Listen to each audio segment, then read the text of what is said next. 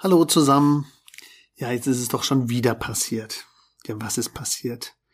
Ja, dass auf der Autobahn vor mir wieder jemand so eingenickert ist. Und diesmal war es kein Lkw-Fahrer. Diesmal war es ein junger Hirsch. Und deswegen möchte ich auf jeden Fall in dieser Episode nochmal über das Thema Müdigkeit beim Autofahren sprechen. Sleep and Perform Willkommen in deinem Podcast für mehr Wachheit im Alltag durch erholsame Nächte. Mein Name ist Markus Kamps. Ich bin seit über 20 Jahren Schlafberater aus Leidenschaft und dein Sleep Performance Coach und wünsche dir nun viel Spaß bei den Episoden. Hallo zusammen. In dieser Episode erfahren wir was über Müdigkeit beim Autofahren. Das ist ein weit verbreitetes Problem und ich glaube, das ist wirklich wieder mal der Zeit, über dieses Thema zu sprechen. Also es ist wirklich weltweit ein Phänomen.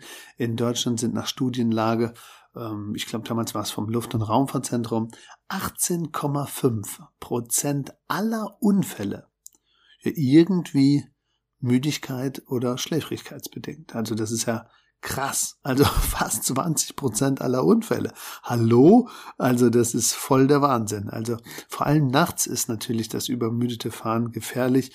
Dort sind 42 Prozent aller Unfälle wegen ähm, Müdigkeit am Steuer. Ist klar, man kennt das immer so, die letzten fünf Kilometer, die schaffe ich noch, die schaffe ich noch.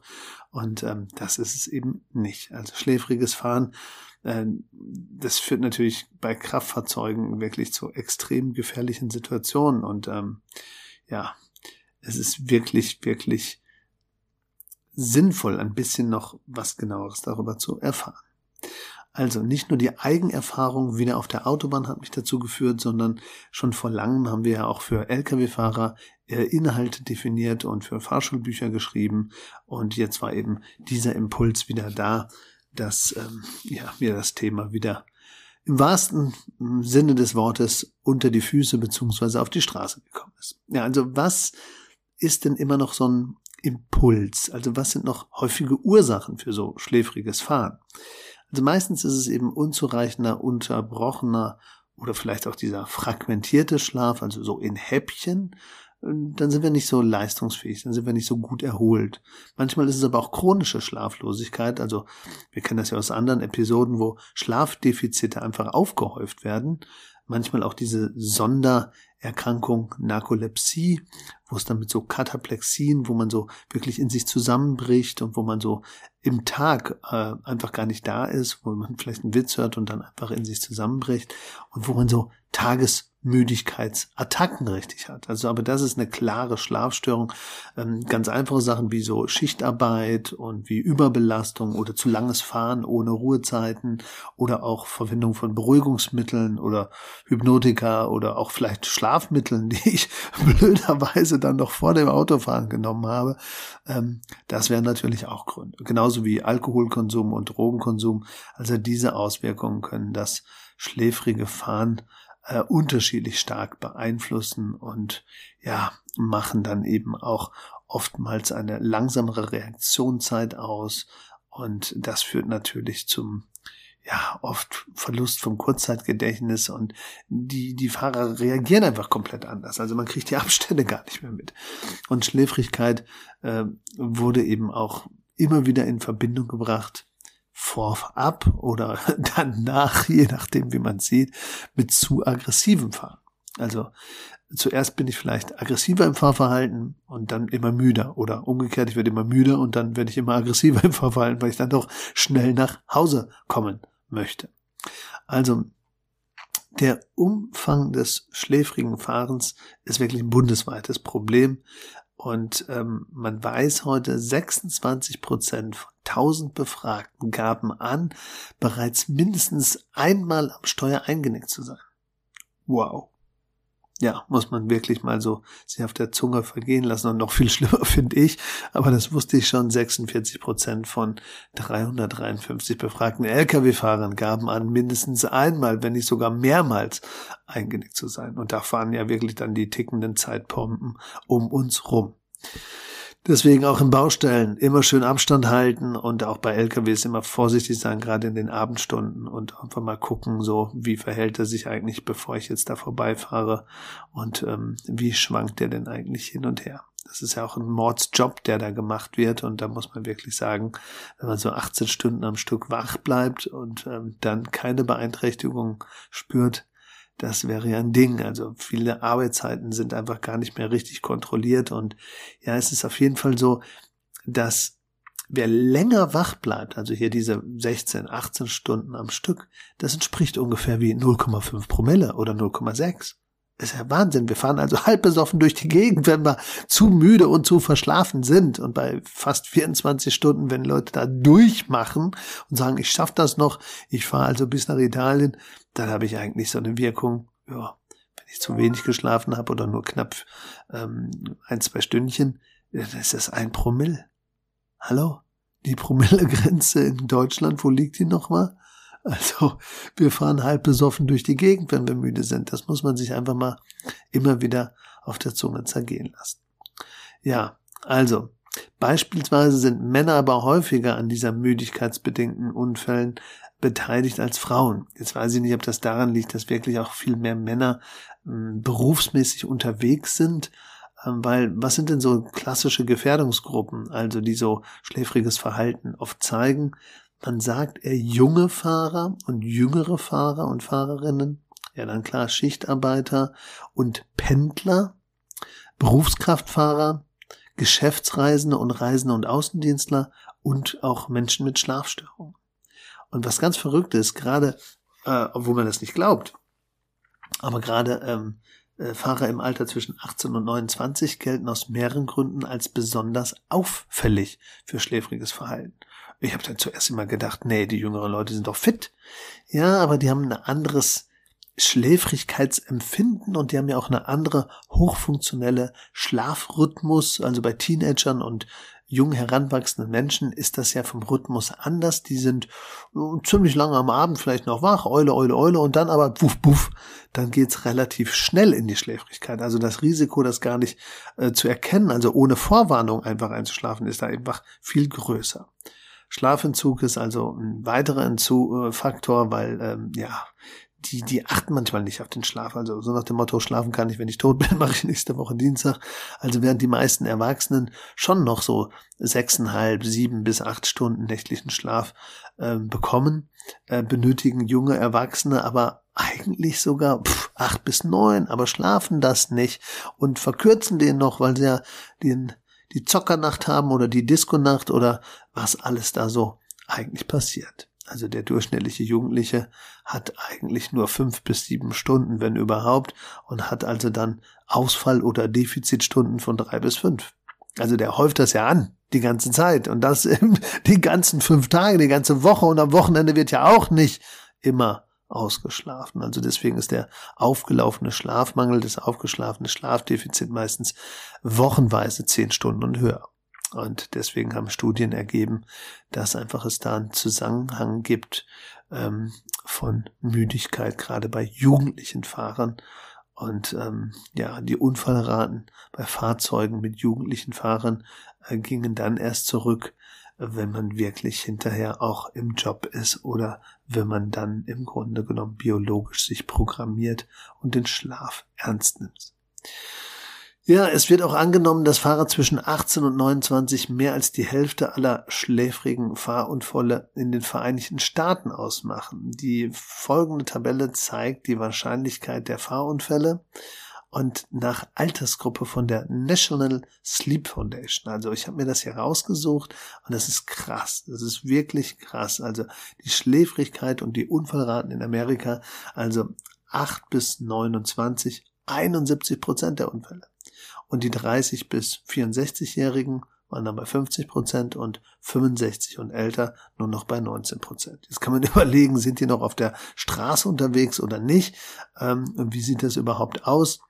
Aber ja, ich glaube, das ähm, ist hier praktisch so, weil wir die beschriebenen äh, Effekte haben von den jüngeren Leuten. Und dann gibt es natürlich noch die Pendler. Die Pendler haben natürlich auch gerade immer zu Gefährdungszeiten natürlich ein Problem. Das ist ähm, direkt morgens, wenn sie zur Arbeit fahren oder abends, wenn sie nach Hause fahren oder eben auch Schichtarbeiter sind ganz klar in bestimmten Zeiten immer kritisch. Das kann auch mittags um 14 Uhr mal sein oder nach 17 Uhr oder eben nachts zwischen zwei und drei. Das sind so Gefahrenzeiten, die einfach dann ganz, ganz krass sind.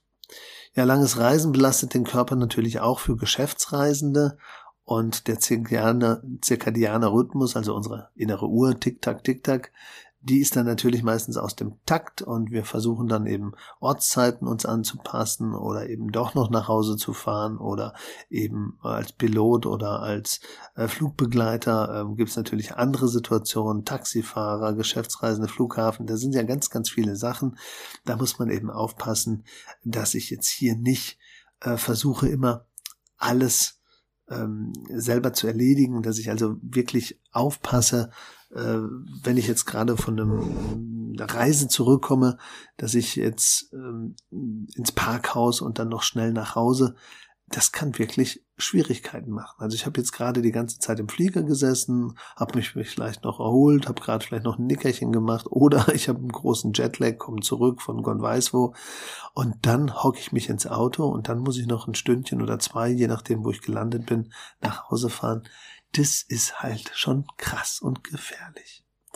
Da gibt es natürlich auch noch so Sonderformen, die praktisch mit Sekundenschlaf auch zu tun haben. Wir haben das in anderen Folgen auch schon besprochen. Das waren eben die obstruktiven Schlafapnoen, also diese Atemaussetzer, dieses nach Luft schnappen.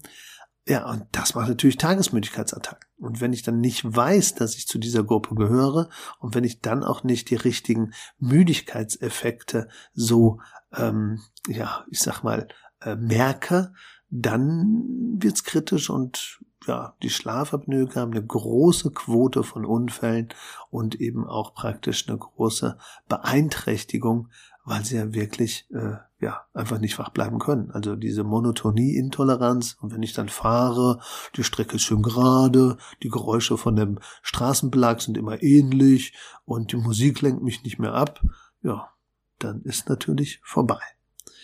Ähm, deswegen, was kann man denn so als Maßnahmen machen, um so ähm, ja die Müdigkeit oder die Gründe für Müdigkeit so ein bisschen zu minimieren? Ja, ein bisschen vorschlafen. Also das klingt banal, aber es ist der beste Werk, ähm, jetzt vielleicht die Schläfrigkeit und die Erschöpfung zu beeinflussen, indem man einfach den Schlafmangel vermeidet, bevor ich fahre. Also dass ich zumindest gucke, dass ich, je nachdem, wo ich hinfahre, ausreichend geschlafen habe. Vielleicht auch fahren mit Begleitung, dass der eine mich so ein bisschen beobachtet oder man sich gegenseitig eben ähm, unterstützt oder ablöst. Also meistens ist so, dass die Unfälle bei Einzelpersonen passieren. Also es gibt sogar so eine krasse Zahl, 82 Prozent der schläfrigen, krassen, extremen gefährdeten Fahrunfälle finden bei Einzelpersonen statt. Und das ist natürlich schon wirklich ein Hammer.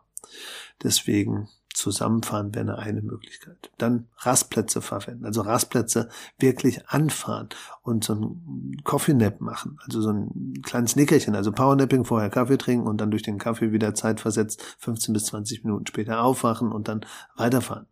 Vielleicht Kaugummi kauen. Es gibt sogar auch virtuellen Kaffee, also Musikfrequenzen, die ganz gezielt wach machen. Ähm, Kaugummi kauen macht natürlich die Kiefermuskulatur aktiv und äh, regt so ein bisschen die Sinne an und lässt uns wach bleiben.